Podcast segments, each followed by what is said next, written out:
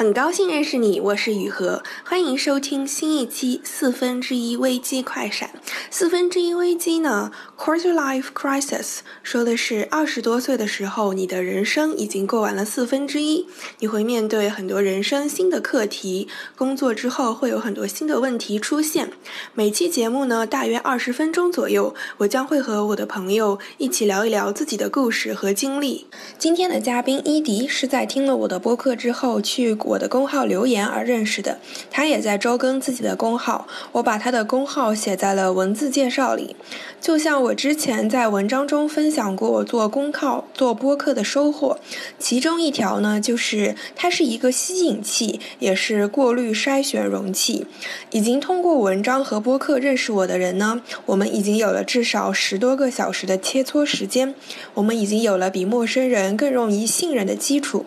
分享你感兴趣的内容，容创作出带有你风格的作品，会吸引来对这些事情有兴趣的人。我就是从伊。迪的文章中看到了他们感情关系中很难得的一些点，所以请他来分享。伊迪是在北京的一家很大的中国互联网公司工作，她老公呢之前也在北京，在一家很大的美国互联网公司工作。她年初被调去了美国加州工作。伊迪呢原计划也是四五月搬去美国，结果被疫情打乱了所有计划，两个人分隔在两个国家。他们是通过什么样的方式提高这段关系的免疫力的呢？Without further ado, let's get started. 噔噔噔噔，开始。你跟你老公是在朋友聚会上第一次认识的，对吧？哦，是那会儿也是比较凑巧，因为就说来特别巧，因为那会儿我刚好是属于单身状态，然后就想着那我要多跟别人接触，然后就是也很巧，就是有一次我就跟我一个很久很久没见的学妹，嗯，一起吃了一个中饭，在星期六中午。然后他也是正好是我们一个地方的人，然后他就说明天晚上有一个呃老乡聚会，你要不要一起来？然后我就说好，挺好的，那我也去吧，然后就去了。然后因为当时整体的饭局里大概七八个人吧，然后其他人都是做金融的，就是我们俩是做互联网相关的，所以当时就多聊了几句，然后就加了微信啊之类的。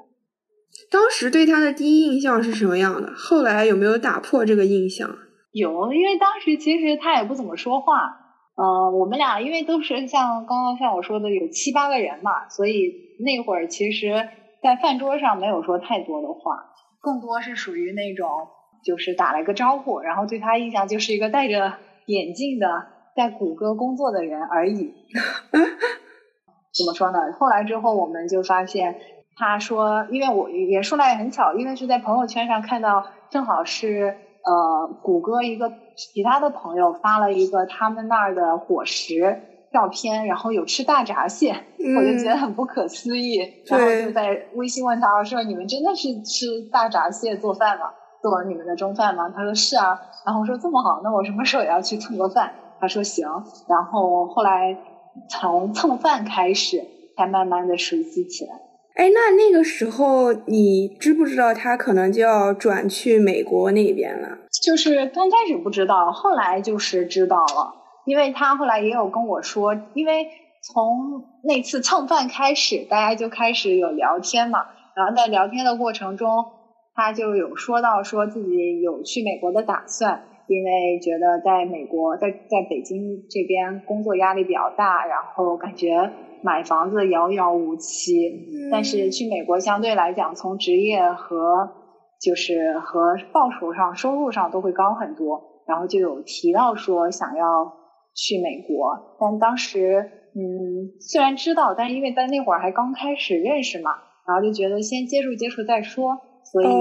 也没有太把这个当放在心上。那我觉得你想的还是挺开的，因为我知道有一些女生会觉得听起来就是说，好像这个人以后会去另外一个国家，是或者说只是去另外一个城市，那可能就要面临异地，那可能连开始就不要开始了。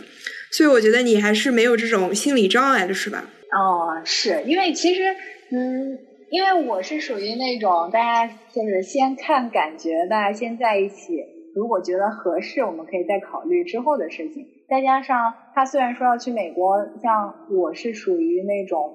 个人也比较喜欢一些新鲜事物，就觉得如果说真的要去美国，也并不是不可接受的。再加上又是一个老家的，就感觉那如果一起去了美国，但是过年一起回家，好像跟我们一起在北京过年一起回家，好像差不多呀。明白，明白，对对对，这个有道理。对，主要是你们是同一个家乡的，而且都在做互联网公司，对吧？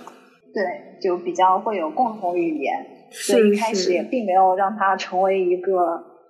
阻碍继续发展关系的一个点。嗯，明白明白。那大概是交往了大概多久的时候，他跟你说他决定要去美国了？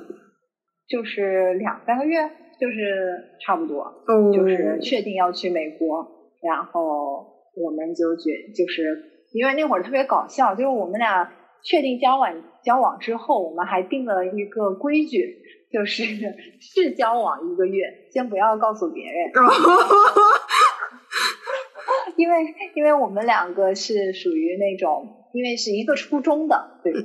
塞，这么巧，明白。对对对，又是一个初中，然后再加上，就像我说的，我刚开始认识他就是基于一个共同的一个朋友，说明我们本身就有好多共同朋友。那本身都有共同朋友，感觉在一起，然后万一分手了就很尴尬。大家都是一个老家的，对吧？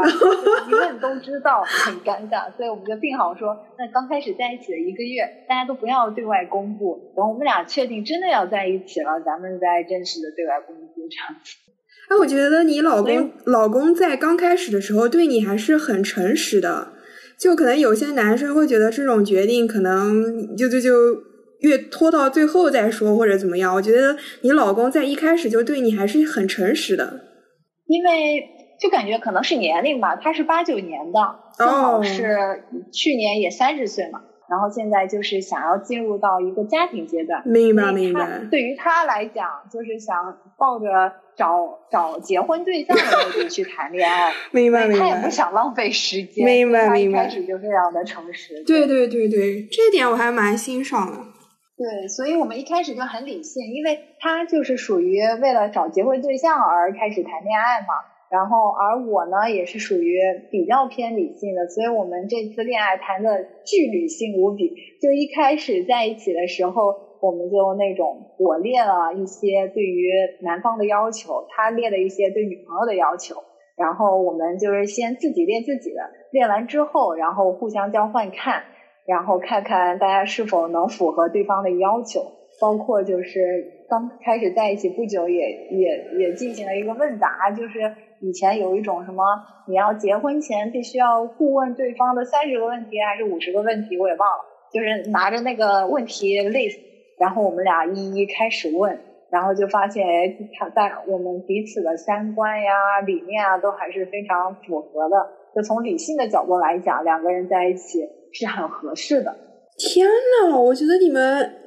好开诚布公啊！一些影视剧里面，或者说在一些书里面，会觉得说刚开始的时候，大家还处于一个慢慢来，然后遮遮掩掩，然后慢慢给一些信号，然后再互相这个开始的阶段。但是你们好像一开始就非常开诚布公，非常理性的在讨论，对吧？对，因为可能。就本身我的性格也不是属于那种太喜欢遮遮掩掩，就是这种我是我个人比较急性子，他也属于急性子。哦。因为比如说我喜欢一个男生，我真的是不喜欢那种那种暧昧的感觉，暧昧太久，这会让我感觉很不舒服。我觉得暧昧是挺美好的，但可能你暧昧个一个月就差不多了，就是再往下拖下去，我就觉得就不清不白、不清不楚的，我就觉得就。比较不舒服，他也是属于那种比较急性子，所以当大家两个人在一起，发现还挺合适的，就没有继续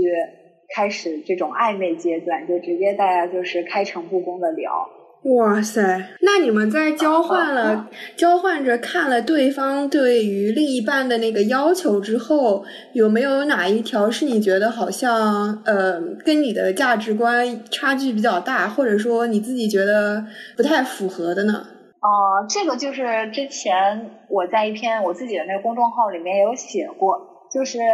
独立共生这一点。就是这一点的话，就是因为啊，不过这个也是后来的事情了。因为刚开始是关于我们彼此的这种这种要求的话，大家还是非常符合的。因为那会儿就是属于，就是因为大家两个人的成长背景太像了。我们俩都是，我们俩可能老家我家跟他家可能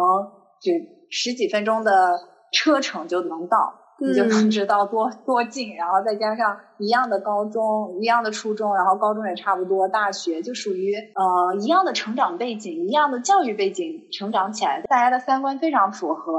然后，所以关于择偶的这里，我们两个就是非常非常的 match，直接导致我之前曾经还让他在我生日那天给我写一个 personal statement，就是 什么？是要申请学校吗？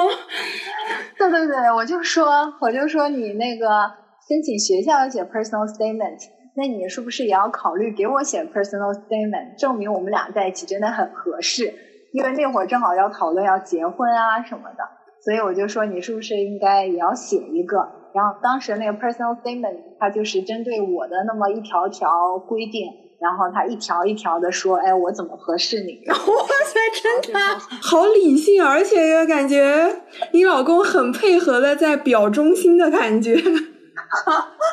对我后来发现，我这个 personal statement 非常好用，就包括我也推荐给我身边的闺蜜。我觉得让男朋友或者说老公写 personal statement，一方面是说真的是。给他一个机会，能安下心来想一想两个人到底合不合适。另外一个的话，也感觉是一个留下一个证据，对吧？你曾经这么喜欢过我，以后怎么样了，请你拿出来。对，但但当时也没想这么远，就是我也不知道，因为我就那天就突然突发奇想，想到了 personal statement，然后就跟他讲，然后他也同意了，这样，对，就感觉还蛮有趣的。对对对，我觉得是因为你们双方还都是非常真诚、非常诚恳的，想要开始一段长期关系，所以两个人都非常的嗯配合，也很理性。对对，所以，但是我后来跟，因为我们是属于那种婚在一起差不多半年，就是就是讨论就已经领证了，确切说我们在一起三四个月，天呐，就已经讨论领证。天呐，那算是闪婚了，我觉得都。对，但是虽然是闪婚，但我感觉就是因为我们平常从在一起之后，每一天的沟通时间都很长，就两个人认真的聊天，可能都会聊一两个小时。所以虽然在一起三四个月，然后但就感觉其实跟那些一些人，比如说现在大家在北京，或者说。嗯，不同的城市，大家一个周末才见一次，平常也都是随便聊一聊。就跟他们比起来，我们虽然在一起三个月，但是感觉彼此的这种熟悉程度，感觉不一定比那些在一起一两年的要差。是是，因为大家的沟通的这个频次很高，而且这个深度也比较深，明白？感觉是直。对，直击自己内心最深处的一些分享，很开心，就越聊越越越觉得这个人很不错。你你也是比较接受说马上明年就换工作，带两个人一起去美国工作吗？应该是这样的，应该是先确定，应该是他先跟我说要不要跟他结婚。哦，这样子啊，这个事儿想清楚。对你得先确定说，哎，我们俩是真的想结婚领证。然后你再考虑说我们一起在什么城市生活，对吧？这个是前提，所以应是他先提出来说，你要不要考虑结婚？我当时也特别震惊，因为毕竟我还小，对，小。对于我来讲，就是还没有想过这么快结婚，因为我本来的预期可能就是二十九岁之前能把自己嫁出去就可以了。哦，对，但是当他提出来之后。我就想一想，就觉得在回忆自己这两个月，大家几个月大家在一起的这种互动，然后想一想，说我如果有没有可能找到一个比他更合适的，而且同样是老乡的人，然后我想想，感觉这个概率性不是很大。那我就想了一想，大概想了一个多月吧，包括就在那一个月中间让他写 personal statement，然后包括我自己也想一想，到底合不合适，然后差不多花了一个多月。就是最终决定说好吧，那可以考，那可以结婚这样。想决定是这个人是是什么让你觉得就是这个人啊？就是有有没有一些什么事情，或者说是一个不断积累的过程，还是说有几个 moment 发生的事情会让你觉得是这个人了呢？应该是一个不断的积累的过程，就遇到他之后发现，就是一是大家三观非常合适，二是我是发现就是。像你刚刚说的，他非常配合我。嗯，其实他也不是配合我，就是属于我，因为我们的想法各方面真的很很像。我做的，我说的一些事儿，我想做的事儿，他自己也挺想做，并不是说为了迁就你而是想做。嗯，所以我就发现，哎，自己想做什么事儿，他也想做，那么相当于是多了一个人陪着你一起做，那是一件很开心的事情。是，那我就觉得，既然两个人可以继续一起去探索一些新世界。那感觉能一起结婚、一起生活，好像也挺好的。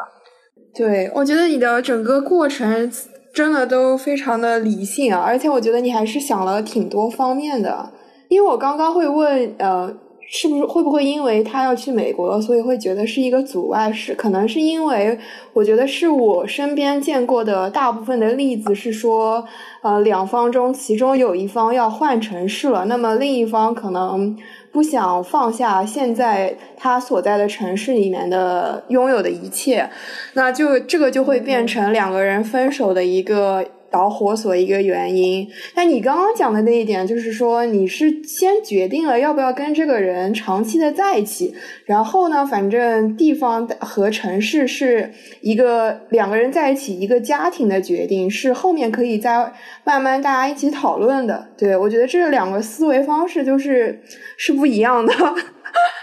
对，而且我感觉其实就是。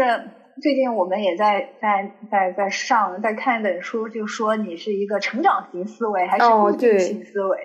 对，但比如说像成长型思维的话，就会觉得没有什么是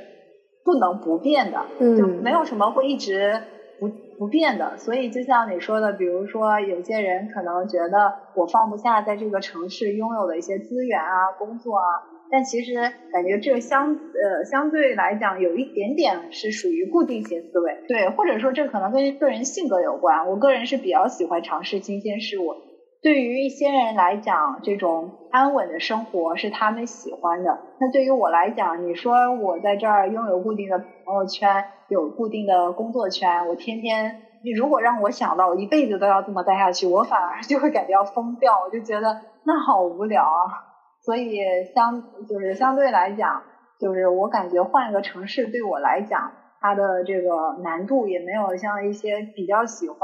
比较平稳的那些人来讲，这个难度会对于我来讲会小一点。明白明白，说的非常好。对，那除了呃一起去美国这一点以外，你们在相处上有没有做过？就两个人互相之间在相处上做过最大的调整是什么？说到这个，有个特别搞笑，就是其实没有什么特别调整，但是一开始他特别他他觉得自己睡觉有可能会打呼噜，所以他还特地买了那种那种日本的那种纸呼噜的一个，就是一个类似胶带类似胶带纸贴在自己嘴巴上的那种，因为你打呼噜其实很大一部分好像就是用你的喉咙吸气。所以，当你如果说有一个类似胶带纸一样把自己的嘴巴给它堵住或者贴住，你就不会打呼噜。所以 他一开始还买了这个东西，因为他特别怕我，就是他怕自己打呼噜对我睡觉有影响。但是 后来我说放心，我真的是属于那种一睡觉真的打很响呼噜都没关系的，就不会吵到我的人。然后后来试了几次，让他知道就真的我是对于打呼噜没关系，而且后来发现他其实根本自己不怎么打呼噜。但他就是害怕自己有一点，他就是属于那种有一点点非常非常轻微的，就是那种呼呼这样的声音，就感觉根本不算是打呼噜那种。但他就是，就我感觉像他这种能提前为我着想啊，这种感觉我还觉得非常 sweet。对，一个想要想要嫁给他的一个理由。对，而且我觉得你老公非常细心，非常体贴，我感觉你已经撒了好几波狗粮了。他能主动帮你考虑一些事情，对，然后让我觉得这个人还算是比较值得托付。对，现在好多，毕竟大家都是独生子女嘛，可能都会偏比较自私，也或者不是说自私吧，就可能更多是站在自己的角度角度考虑一些问题。对，但除了这一点啊，就是这一点让我印象比较深刻。然后其他的话，基本上没有什么太多需要调整的。但因为就像我说，我们俩比较理性嘛，所以一开始除了就是在一起的时候比较理性，在一起之后，我们也就是一起讨论出一些我们俩都非常认同的原则，然后让那些原则来指导我们的生活。哇塞，那你们俩吵过架吗？我们俩基本上好像从来没有吵过架，没什么可以吵架的理由，就感觉可能我心情不好，或者说他做了一件什么事情让我不开心，我就属于我会我是属于那种会直接说的人，因为我不喜欢让别人猜，因为感觉有些男朋友猜了老半天都猜不出来，然后最生气的反而是我自己，对对，因为自己感觉在生闷气，所以我如果一旦有什么不开心的地方。我就会直接跟他说，就什么什么事儿让我不开心，然后再加上他是一个非常在意我感受的人，我这么跟他说什么什么不开心，他就会真正的就说，那我们来讨论一下怎么去解决这个事情，然后所以都是属于比较冷静的讨论完了这件事情。好的，我也我觉得你已经撒了好几波狗粮了，这 嗯，因为我看到你的公众号文章里面有写到过，你结婚是从害怕到呃。独立共生的阶段嘛，那你之前为什么还会害怕呢？就是我是属于白羊座，白羊座妹子就比较喜欢天马行空，比较偏浪漫型的生活。就我就会觉得，那么结婚就是属于一眼看到头的安定。就就像我爸妈以前想让我做老师，我不想做老师，就是我就觉得我好像考进去做老师或者考进做公务员，就感觉一辈子就这样了。那我会觉得那就很可怕。对于我来讲，结婚也是，我就觉得你好像跟一个人结婚，然后就开始要生孩子，然后就开始养孩子，讨论这些世俗的这种，哎呀，这个孩子上什么竞赛班啊，这种，我就会觉得非常可怕。对于我来讲，就这种一眼望到头的安定，对于我来讲是一件不可想象的事情，所以我也会害怕结婚。嗯，但是到之后的话，就像我说的，就感觉。就是我现在的老公，他是属于那种我们俩真的在一起是可以一起去探索新的事物，那么就感觉结婚就不是说是一成不变，是两个人一起去探索，那有个人陪着你探索，那也挺好的，所以就是有一个这样的心态转变。嗯，说的特别好。我还看到你在公众号文章里面写到说，你们俩就是在婚前有非常严肃理性的讨论过一些家庭分工啊、独立共生这样的原则。就是第一个原则，就像刚刚我说是独立共生，它它应该也不算是原则，它是因为我对于我们的理解是原则是一些偏一些具体的一些指导性的一些东西，但是像独立共生是一些。更底层的认知，就相当于思维决定你的一个行动的方案嘛。然后我就觉得独立共生是属于最底层的思维，然后在这个基础上，我们可能有不同的原则。明白。然后独立共生的话，就是它的大概的意思就是属于，就算是两个人在一起之后，每个人首先得确保自己是一个独立的个体，然后。两个人在一起是属于一加一大于二的这种状态，就是就是怎么说呢？就是我们俩首先得保保证自我的一个独立，也不是说一定是两个人各管各的，谁都不理谁，而是自己的事情自己做。因为就是好多时候，包括见到父母啊，或者说老一辈的一些呃夫妻，你会发现他们关系不好，或者说怎么样，一个很重要的原因是。呃，大家彼此把对方的付出当做一个理所应当的一个这样的过程，但这个就是就不不够独立。如果说你足够独立的话，你会发现自己的事情自己做。那么对方如果做了任何呃帮助你的事儿或者关心你的事儿，你就会发现，哎，那他是主动关心你，他帮你做了原本你应该做的事情，那么你就会比较感激他。所以，我们就是不断的提醒自己，两个人在一起，即使关系有多好，你也不能直接指挥人家说，哎，帮我拿下这个东西，哎，帮我拿下那个东西，就是自己的事情还是自己做。那如果说你真的需要别人的帮忙，你就可以邀请他帮忙。如果说他同意了，你要夸他，感谢他；如果不同意，你也不能怨恨，因为首先这就是你自己的事情。是是是，说的很好。然后基于这个底层的思维，我们的一些原则，就是一个原则就是关于刚刚说的家庭分工，婚姻分工就是属于所有的家庭事务就是属于一半一半，我有一半的事儿，我有一半责任，你也有一半的责任。那么就那么假设，比如说我们俩决定某件事情，我们俩你更有优势的话，那就你来做。那你来做的过程中，是你帮我做了一些事情，所以我不能对于这个结果有任何的怨言。因为有些人，就比如说，就是好像在家里，我爷爷就是我我是我奶奶烧饭，每次烧了饭之后，爷爷就会说：“哎呀，这个菜不好吃，哎呀，这个有点太辣了，哎呀，这个有点太咸了。”然后就会属于这种站着说话不腰疼，就会有一点点指责的这种感觉。但这个的前提就是属于他没有意识到所有的事情应该是对半分的。就我烧菜意味着我为你付出了，那这个时候你应该感激，更不更不应说是应该开始这种指责，这是千万不行的。哇塞，说的太好了，明白。对 对，我觉得很少，我觉得很少有年轻夫妻会想的这么仔细，而且还这么的理性，然后对自己和对方都有这样的叫“己所不欲，勿施于人”那种感觉。对，我就所以我就觉得每个人就应该总结一些原则，不是之前那本那个 Ray Dalio 的那个原则那本书也非常火嘛？对，他其实也就是说每个人总结出适合自己的原则，然后两个人在一起也应该总结一些原则，而且就是应该在理性的时候总结，因为毕竟两个人都会有感性的时候嘛。对。但是你发现两个人理性的时候原则总结出来，先给他写下来。然后这样子，当有一方不理性、处于感性的时候，那另外一方就说：“OK，根据我们某一某一条原则，这个时候我们应该怎么怎么样，就会感觉会比较好。”那他或者说你有没有什有没有什么时候会觉得这样好像有点过于理性了？就是我跟你这边分享的更多是理性的时刻嘛，但是它并不是占据生活百分之百的时间，对，可能生活就有百分之三十或百分之四十是这么理性的，那剩下百分之六七十，其实大家两个人在一起也还是属于嘻嘻哈哈的状态。哇，说的太好了，有这么，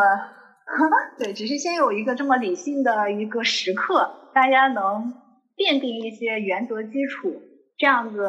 就是为之后的放开。感性的那种随心所欲，奠定一些基础，起码不要走偏之类的。我就觉得我们两个是属于，就属于那种很理性，但是先是有理性，然后再是感性。一开始比较理性，那你会后来发现所有的那种浪漫啊、感性啊，都是都算是惊喜。就是，但你一开始如果说。纯感性，不讨论任何理性的东西，那这个就相当于感情是走下坡路，越来越多的一些现实的东西、理性的东西，你可能对这个感情的期待就会越来越低。说你和你老公是打算四月四五月份一起去美国的，那是不是因为这个疫情影响，然后你们整个的这个计划都被打乱了、推翻了呢？快就是美国发展，疫情发展的一发不可控制，然后再加上他对中国人也进行了控制，说。好像你非美国国籍或者持卡者，你就在过去十四天内不能待中国。所以当时我们的一个方案是说，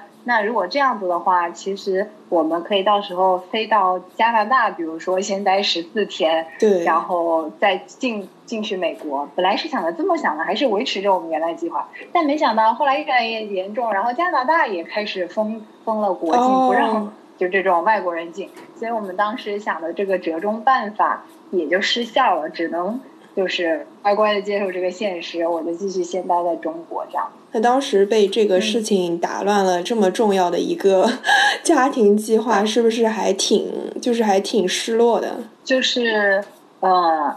但我觉得还好，因为这种算是不可抗拒力，是就是就很快的调整了一个预期吧。就比如说之前我跟我老公说好的是说，可能想着四五月份就最迟可能四月底五月份去美国这样子。嗯。但是现在因为这个不可抗拒力，那这个预期就很快就调整了，那就只能看。跟着这个事态发展来定，因为这不是我们的影响范围，你在这边失落也没用。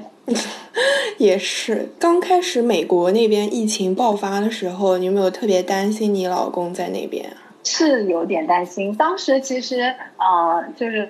那会儿是我一个劲的劝他赶紧买口罩，然后他那会儿还觉得呃，没什么，而且他就觉得戴口罩很奇怪，国外戴口罩会让人觉得你好像自己生病了还来上班，就给人一种不好的印象。对，所以他其实我让他买了口罩之后，他都没怎么戴。然后，但是好好在就是，但是他们公司呃，其实提早就是川普颁的政策，提早一两周就开始要求全员 work from home 了。嗯，所以那会儿还比较好，他就待在家里，然后就是他基本上。他就一个人在家自己做饭，然后可能除了工作上跟人交流之外，就只能跟我通过视频交流，是他的唯一的社交。是的，是的，我现在在家也是这样。哎，那那你俩是不是比如说会分享一下？哎，今天做了什么东西啊？做了什么菜啊？这样子，就是是通过这个网络保持这个沟通和关系的。哦，是，就是其实我们在疫情前，就是在我们异国的时候，啊，也是通过视频、通日常分享来保持。其实，所以这次疫情对于我们沟通来讲，倒没有一个太大的一个变化。因为之前我们就是每天我吃什么会拍张照发给他，他吃什么会拍张照发给我们。然后之前的话，对。然后之前的话就是还会呃，就是我们俩自己开了一个印象笔记，然后开了一个共享的一个文档，是就是我在那边写下我今天发生了一些什么样的事儿，然后他写下他发生了什么事儿，然后视频的时候就是互相来说一说对对方今天发生事情感兴趣的事情，然后当时坚持了挺久的，但是后来。后来，因为我们就是呃每天聊的东西已经挺多了，都已经不按照那个印象笔记里的聊，所以我老公就觉得他写了都都感觉白写了，然后他就放弃了，他就没写了。但是但是后来我们就把它转换为，如果说那就直接是在视频的时候就用这个作为一个类似固定问题一样，就是说你今天发生了什么有意思的事情，或者让你特别不爽的事情，然后就是以这个为话题。来代替那个呃，之前印象笔记写的一个东西。哇塞，我觉得那个印象笔记的那个很好，因为我以前也听朋友就是用这样的方法去呃沟通，就是远距离的异地恋的。我觉得这个方法真的很好。对，其实我当时想要这个，倒不完全是为了这个。更完全是因为我是说给自己一个每日复盘的一个机会，然后你肯定每天写，可能就是自己写，可能一下子一个人坚持不下去，然后两个人写的话，可能会有支撑的动力。然后坚持一段时间之后，因为我老公是属于那种，呃，他做的事情一定要能看到效果，就比如说他做这件事情，他发现对于他来讲。一点用都没有。就比如说，刚开始我们的 assumption 就是说，写了这个东西，对于我们未来，比如说有一些 feedback 能回去整理、回去看。但后来发现，他发现他写完之后，就纯粹就自己再也没有时间 再看之前自己写的东西，所以他就觉得这个对他来讲没有什么特别有用的东西。感觉写这个完全是为了我看。那如果为了我看的话，我们如果在视频中已经拿已经能达到让我知道他生活的目的的话，他就觉得没有必要再写一下。然后我听完他说的，觉得有道理，所以最后就变成我自己写，然后他来看。他的话可能就直接在视频说这样。嗯，我觉得你们俩的这个叫什么，就是连沟通方式的这个怎么讲，就是转换和磨合都非常的。有理有据，非常有你们俩的 style。对，我就觉得你不要强求他，然后就是基本上是属于我有一个想法，或者他有个想法，先提出一个建议，看对方能不能接受。对方尝试一段时间之后，他有一个更好的理由来告诉你这个事情他做感觉不合适，那另外一方也就觉得 OK，大家就是就是就是比较理性的去讨论这个事情到底 O 不 OK，而不是说。我觉得你一定要跟我一起写，不写就证明你不爱我之类的。对对对，是的，是的。而且最近你老公在也在写，呃，就是公众号文章嘛，就是写一些你们俩的一些对事情的看法，还有一些读书笔记，是吧？哦，对，其实因为我之前跟他立了一个 flag，就是说二月份开始我要每周。周更，然后作为一个逼着我能有个输出思考的过程，因为我本来觉得写作是一个很好的能让我真正的坐在电脑前想一个问题，想三四个小时，或者甚至有时候写一篇文章要六七个小时，这是一个很好的一个专注的一个思考的时间。所以，但是如果说没有周更的这样的 flag，或者说一个硬性条件逼着我，我常常就会呃会忘了做这个事情。所以当时就跟他说，我要每周保持周更到五月底，然后他给我奖励一个 iPad Pro。所以为了这个 iPad Pro，我非常努力的周更。前上周因为我们工作还挺忙的，然后就实在没有时间写，然后就让他来客串了一下，当了两回的客串嘉宾，让他来分享一下他的角度的一些生活或者说思考这样。嗯，对，而且他又很配合你，又写的很好。啊，那是因为之前我们刚开始在一起的时候，当时我就跟他说，写作就是特别好。然后能帮助你梳理自己的想法啥啥啥的，跟他就是跟他安利了一通，然后他也就尝试着写了一下，然后他觉得的确还不错，就是特别是对于一个理工科的男生来讲，就是当你他现在是就是程序员，但是当程序员越往上升的时候，越需要你的一个沟通表达或者这种影响能力，所以我说那你那你现在不是正要锻炼这样的能力吗？怎么锻炼呢？就可以从写文章开始呀。对，然后就忽悠他写文章，所以他现在的一些文章很多都是他之前写的，虽然不是说每周每周都要写一篇，但之前积累了也挺多篇的，然后就是在里面选了一些，重新改了一下这样子，然后现在因为疫情在家里时间也充裕了，他也慢慢恢复跟我一样周更一周写一篇文章这样的一个频率。非常好，只是我没有让他发在我的公众号上。明白。对，我就选了一些有意思的发展。我觉得你们俩非常有 soul mate 的感觉。对我感觉还蛮幸运的，因为我之前就还觉得你的另外一半如果说不是 soul mate，但是你遇到一个 soul mate 可怎么办？对啊，这个就很尴尬。就是之前分手之后的下一任的目标，就是说一定要找一个能平等沟通，然后能大家一起能成长的。如果能达到这样的条件，基本上可以做到 soul mate 的一个标准，就是因为两个人是属于不断进步，然后不断发现一些新东西的话，两个人互相交流，就慢慢的就会更加的 close 一点。对对对对。听完了这期播客，你有什么想法或者评论吗？请在下面留言，或者去公号搜索“雨禾”。如果你觉得聊天内容对你的朋友也有帮助，请转发语音给你的朋友。你可以在苹果 iTunes、苹果自带播客 APP、Spotify、网易云音乐、喜马拉雅搜索“四分之一危机”，就能找到收听订阅这个播客。我们下一期“四分之一危机快闪”再见。